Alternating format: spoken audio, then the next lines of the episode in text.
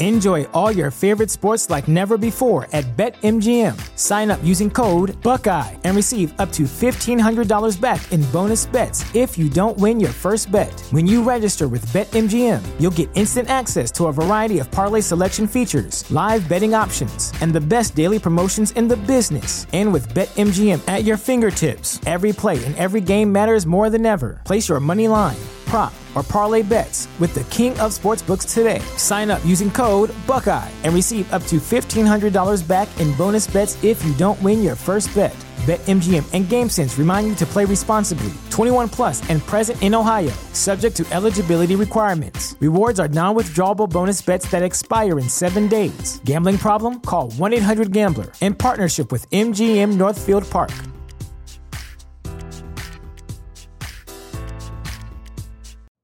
You know how to book flights and hotels. All you're missing is a tool to plan the travel experiences you'll have once you arrive. That's why you need Viator. Book guided tours, activities, excursions, and more in one place to make your trip truly unforgettable. Viator has over 300,000 travel experiences to choose from. Everything from simple tours to extreme adventures and all the niche, interesting stuff in between. So you can plan something that everyone you're traveling with will enjoy. Real traveler reviews give the inside scoop from people who've already been on the experiences you're considering. So you can plan with confidence. Free cancellation helps you plan for the unexpected, and 24 7 customer support means you can travel worry free. Download the Viator app now and use code Viator10 for 10% off your first booking in the app. Find travel experiences for you. Do more with Viator.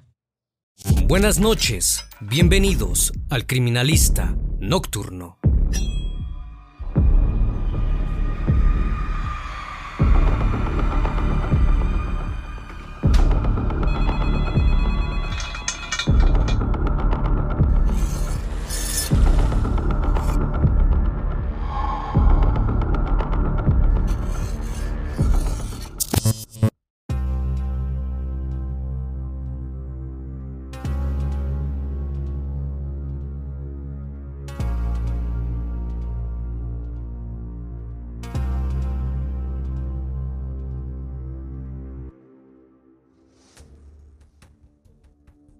El 2 de diciembre del año 2001, en Barcelona, un vecino de un departamento de cuatro pisos se asomó por el balcón de su casa y vio en el patio el cuerpo de una mujer sin ropa y con quemaduras. Las primeras hipótesis que se manejaban parecían indicar que se había quitado la vida.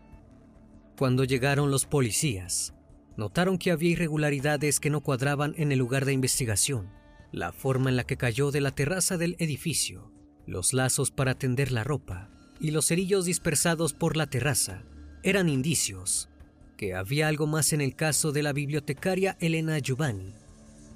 La necropsia indicó que tuvo una elevada dosis de un fármaco en su organismo, 35 veces superior a una dosis normal, lo que también hacía suponer que alguien se la había administrado hasta dejarla en estado de coma farmacológico. Lo que empezó como un juego para Elena terminó siendo una macabra broma de mal gusto que terminó con su vida. Más de 20 años han pasado desde que se llevó a cabo uno de los crímenes más escabrosos de Barcelona, sin que se haya resuelto todavía. El criminalista nocturno. Elena Giovanni Llorente era originaria de Mataró, perteneciente al municipio de Barcelona, ella había estudiado la licenciatura en periodismo y había ejercido como tal en algunos medios de comunicación catalanes. Sin embargo, fue en el año 2000, cuando tenía 26 años, que había conseguido un trabajo como bibliotecaria, encargada de la sección infantil. Por eso había decidido irse a vivir a la localidad de Sabadell, gracias a su nuevo empleo. El 17 de septiembre de 2001, cuando Elena volvía del trabajo, y regresaba a su casa, encontró en su puerta una botella de horchata, su bebida preferida, y unos pasteles. Junto a la botella había una nota escrita a mano que decía, Elena, sorpresa, pasamos por aquí y hemos dicho, a ver Elena qué se explica, quiénes somos, te llamaremos, a comérselo todo. Quien le envió la nota a la chica debía conocerla y saber que Elena le encantaba la bebida de horchata No se supo nunca si la joven llegó a bebérsela o no, pero unos días más tarde, el 9 de octubre, encontró una nueva sorpresa en la puerta de su casa. Esta vez se trataba de una botella llena de jugo de melocotón, con una segunda nota manuscrita, más extensa que la primera que decía, Elena, ante todo esperamos que te tomes esto con el mismo sentido del humor que nosotros. A la tercera revelaremos el misterio. Muy seguro te echarás unas risas. Nos gustaría mucho volver a coincidir en una excursión de la US. Ya lo hablaremos. Ahora vamos a ver si encontramos un lugar bueno, bonito y barato en Sabadell para perfeccionar el inglés. Ah, buen provecho. No nos hagas un feo. En la tercera ya nos invitas tú, sin duda. Besos. La US era la Unión Excursionista de Sabadell, de la que la chica formaba parte. Esta vez Giovanni mordió el anzuelo y cayó en la trampa. Había probado el jugo, pero al hacerlo se empezó a sentir muy mal y no lo terminó. Asustada por lo ocurrido y muy preocupada, pidió una cita para que le hicieran un análisis en un laboratorio de Sabadell, donde las pruebas arrojaron lo que ella suponía. Se detectó que el jugo contenía benzodiazepina, un tipo de somnífero muy potente. Pasó poco tiempo sin que el bromista atendiera nuevos enigmas, hasta que el viernes 30 de noviembre del 2001, Elena salió de su casa a las 12 del mediodía, después de haber estado trabajando con su computadora. Ella ya no volvió a presentarse en la biblioteca de Semenat, lugar donde desempeñaba sus funciones. El fatídico día Elena había recibido una llamada telefónica por la mañana y al mediodía salió de su casa en su auto hasta la calle Clavet de Estrella, número 48, ubicada en Sabadell. Una de las hipótesis planteaba la teoría que en la casa de dos conocidos suyos, la maestra Montserrat Careta y el abogado criminalista Santi La Iglesia, alguien la drogó, la dejó inconsciente y se la llevó, una situación que les tomó todo el día sábado, según las investigaciones. Luego de todo lo que había sufrido, y todavía con vida, la subieron hasta la terraza del mismo edificio, donde lamentablemente fue lanzada entre las 3 y las 5 de la madrugada del día 2 de diciembre, con una dosis de somníferos 35 veces superior a la normal, pero que no fue suficiente como para causarle el deceso. Elena Giovanni pereció por el impacto contra el suelo. La necropsia confirmó que cuando fue lanzada, la víctima se encontraba en un estado de semicoma. A la mañana siguiente, un vecino que vivía en la calle Welly Ferrer, 9197, encontró el cuerpo de la bibliotecaria a las 9 de la mañana, sin prendas, con quemaduras en varios puntos del cuerpo y con la cabeza desfigurada como consecuencia del impacto contra el suelo, hecho que imposibilitó la identificación inmediata. El sábado primero de diciembre, Elena había quedado de verse con su padre, Joan Giovanni, para ir a comer en Mataró, lugar de donde eran originarios. Al ver que no aparecía, decidió llamarla, pero ella no le contestó. Al otro día, había hecho planes con una amiga, pero tampoco se presentó al encuentro. Su padre, preocupado, se desplazó hasta donde residía su hija en Sabadell y tampoco pudo encontrarla. Como era domingo, esperó al lunes para contactar con su lugar de trabajo, donde le informaron que el viernes no se había presentado a trabajar. A raíz de esto, el padre de la víctima denunció la desaparición y fue gracias a la denuncia que hizo Joan que la policía pudo identificar el cuerpo encontrado el día anterior. La causa fue asumida por el juez Manuel Horacio García del juzgado de instrucción número 3 de Sabadell. Las primeras indagaciones de la policía apuntaban que la víctima cayó desde la terraza comunitaria de un inmueble de la calle Clavet de Estrella 48, donde se encontraron cabellos de la víctima las ropas de Elena aparecieron dobladas en la terraza. Las quemaduras fueron provocadas presumiblemente antes de ser lanzada al patio de las calles Clavet de Estrella y Welly Ferrer. También se le encontró una sustancia blanquecina en su parte íntima, pero la investigación en ese momento no aclaró de qué se trataba. El fallecimiento de la bibliotecaria causó un fuerte impacto en la capital del Meresme, donde la víctima era muy reconocida en ambientes culturales. Los primeros interrogatorios a familiares a su entorno laboral, a vecinos y amistades, permitieron que la policía determinara que había una persona que tenía relación entre el lugar donde fue encontrado el cuerpo y la propia Elena Giovanni. Se trataba de Montserrat Careta, quien tenía domicilio en la misma calle Clavet de Estrella, concretamente el inmueble, desde la terraza de la cual fue presuntamente lanzada la víctima. Las investigaciones apuntaron a un triángulo donde estaban relacionados Montserrat Careta, Santi la Iglesia y Ana Ecajibel. Todos se conocían del grupo de la Unión Excursionista de Sabadell. También se dejó constancia que las notas manuscritas podrían haber sido escritas por Montserrat Careta y parte del segundo escrito por la acusada, Ana Ecajibel. Ninguno de los imputados pudo justificar dónde estaba la noche de los hechos y por qué no habían ido a trabajar la mañana del lunes 3 de diciembre. Tanto Careta como la iglesia participaron el 2 de diciembre en una excursión de la US, a pesar de que no estaban inscritos previamente.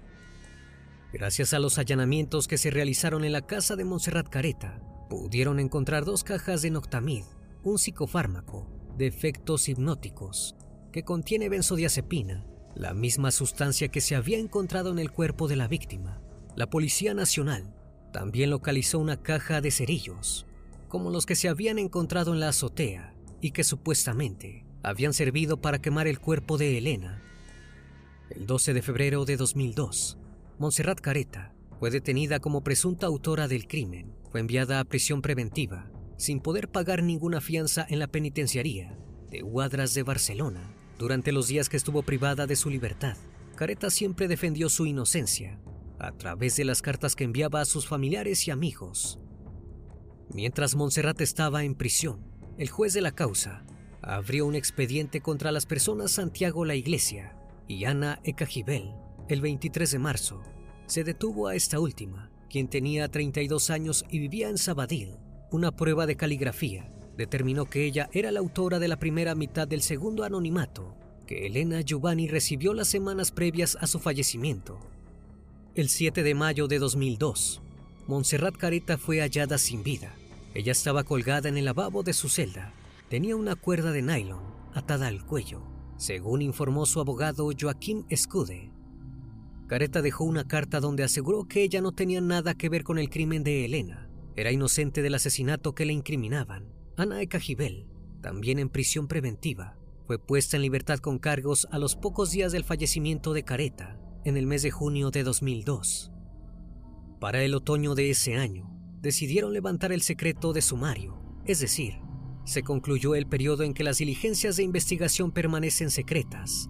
Los familiares de Elena Giovanni hicieron una rueda de prensa el día 3 de octubre, donde el abogado de la familia Pep Manté informó de una posible hipótesis atribuible a un juego de rol.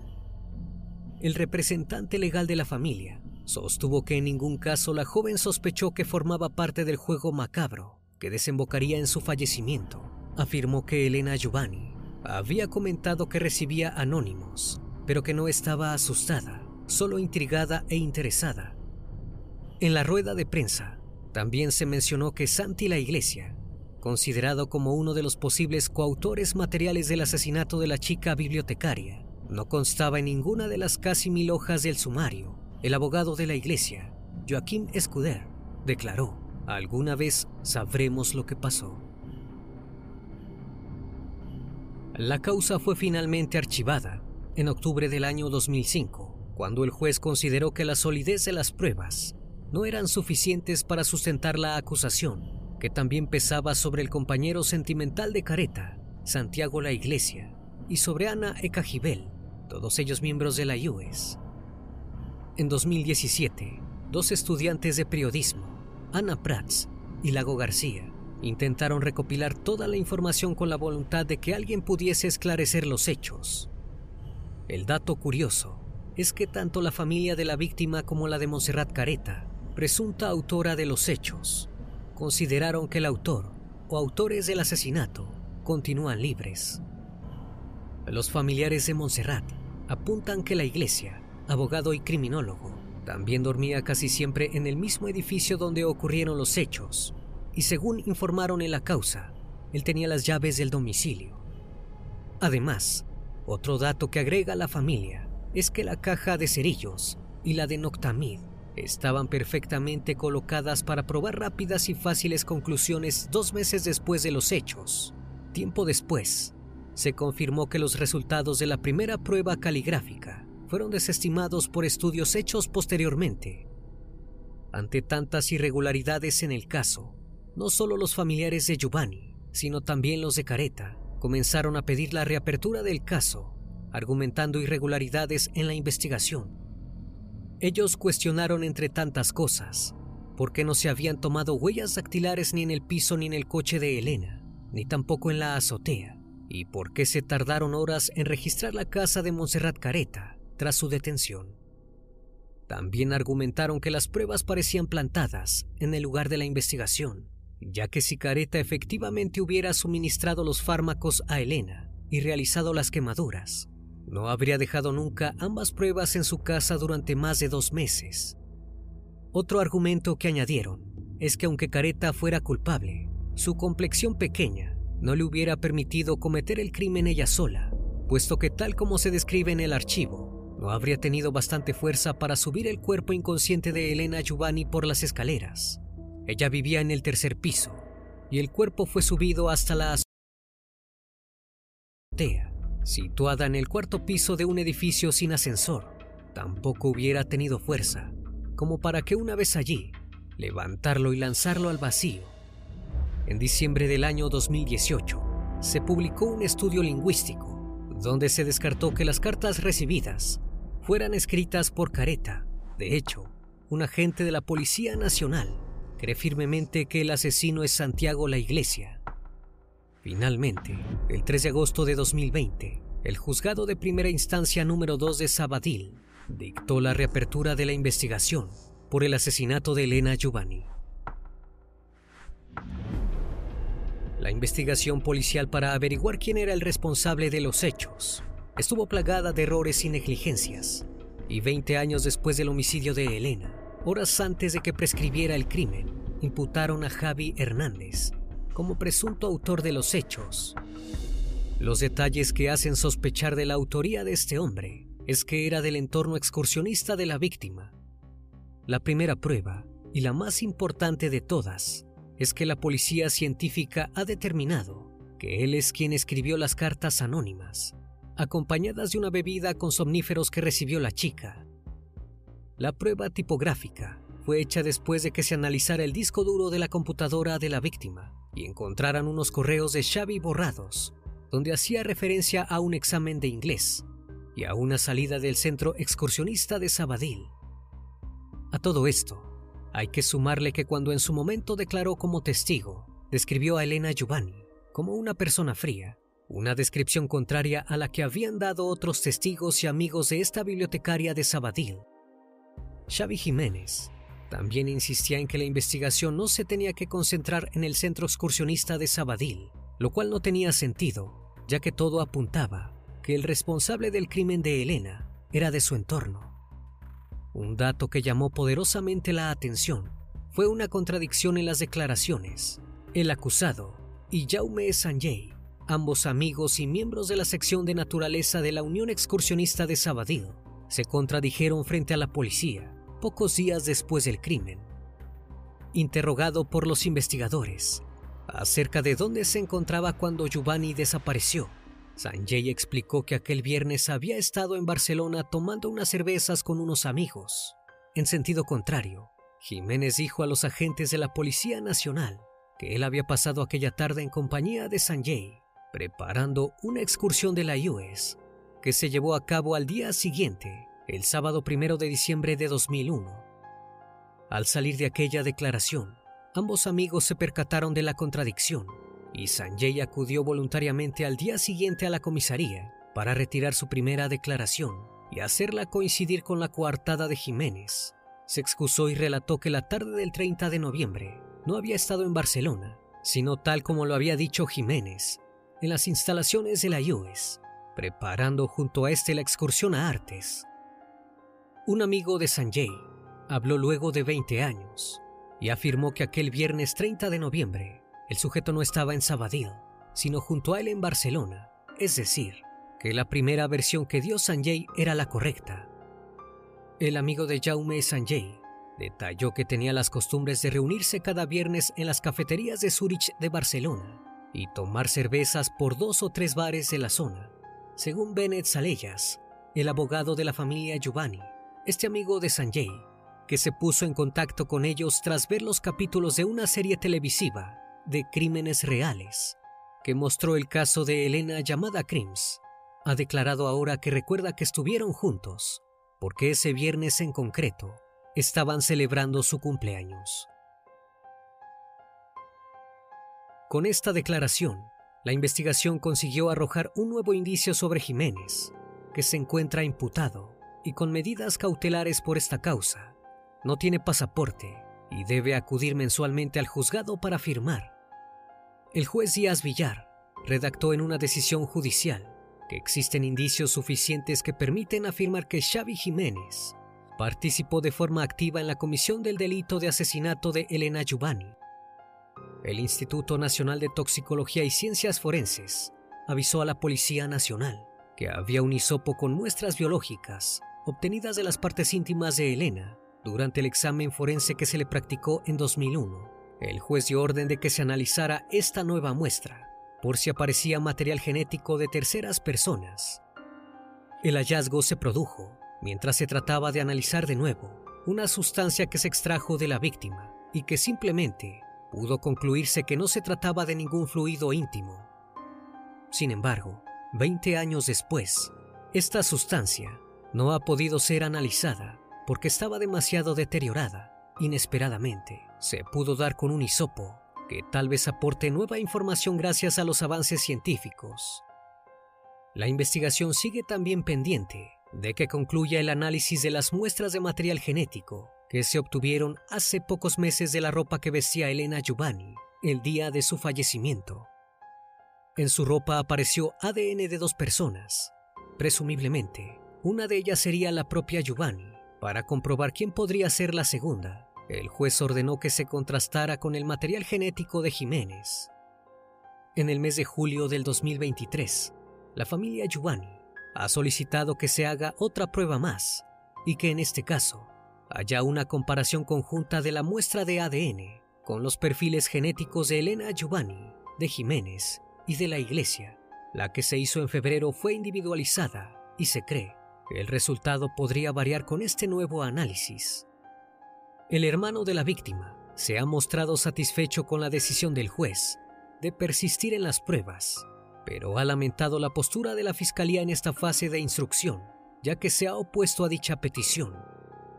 El juez insiste en las pruebas de ADN porque considera que existen motivos para sospechar de la participación de Jiménez y de la Iglesia en el caso. La familia de la fallecida y la Policía Nacional consideran a la Iglesia el principal sospechoso. El juez cree que sobre la Iglesia pesan diversos indicios, ya que entre otras cosas, vivía de forma intermitente en el bloque desde el que se arrojó el cuerpo de Giovanni, porque en él residía su pareja, Montserrat Careta. En el año 2007, se creó la Asociación Cultural Elena Giovanni para mantener vivo su recuerdo. Organiza anualmente un premio literario, un galardón de narración corta o de recopilación de cuentos para ser narrados, que se entrega cada año en Mataró. Además, se creó el sitio oficial de Elena Giovanni. En dicha página se puede seguir todo el caso, las últimas novedades, recopilaciones noticiosas de los distintos medios, y diversos materiales audiovisuales que mantienen viva la lucha de la búsqueda por la verdad y la justicia sobre el asesinato de la chica. El caso de Elena Giovanni es el ejemplo de lo malo que se manejó la justicia, la policía y la fiscalía encargada de reunir todas las pruebas del caso. Más de 20 años pasaron del crimen de Elena y todavía no se sabe quién la asesinó. Montserrat Careta fue víctima de una acusación que le costó su vida los que deberían estar privados de su libertad, pagando por el crimen de Elena, continúan en libertad. Lo que se sabe con exactitud es que en dos años la investigación se cerrará definitivamente, porque así lo indica la ley. Se espera que haya justicia en el caso, para que varias familias puedan encontrar la verdad y la justicia que nunca tuvieron, pero sobre todo, para que Elena pueda descansar en paz, de una vez y para siempre. Una vez más, estimado público, agradezco su compañía. Gracias por brindar un espacio de su tiempo para conocer un caso más de este canal. Si aún no estás suscrito, te hago la cordial invitación a que lo hagas y formes parte de esta gran comunidad. Esto es El Criminalista Nocturno. Hasta la próxima emisión. Buenas noches.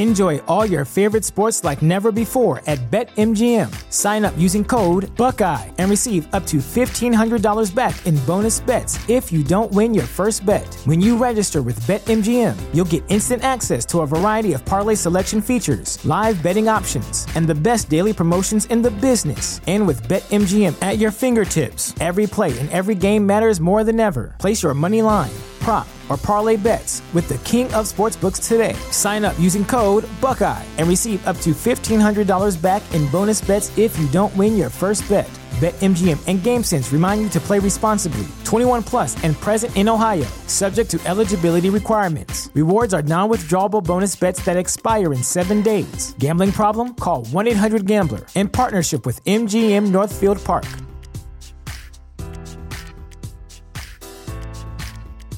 Support for this podcast and the following message come from Corient. Corient provides wealth management services centered around you. They focus on exceeding your expectations and simplifying your life. Corient has been helping high achievers just like you enjoy their lives more fully, preserve their wealth, and provide for the people, causes, and communities they care about. As one of the largest integrated fee only registered investment advisors in the U.S., Corient has deeply experienced teams in 23 strategic locations. Corient has extensive knowledge spanning the full spectrum of planning, investing, lending, and money management disciplines. Leverage Corient's exclusive network of experts to craft custom solutions designed to help you reach your financial goals, no matter how complex they may be. Real wealth requires real solutions. For more information, connect with a wealth advisor today at corient.com. That's C O R I E N T.com. Corient.com.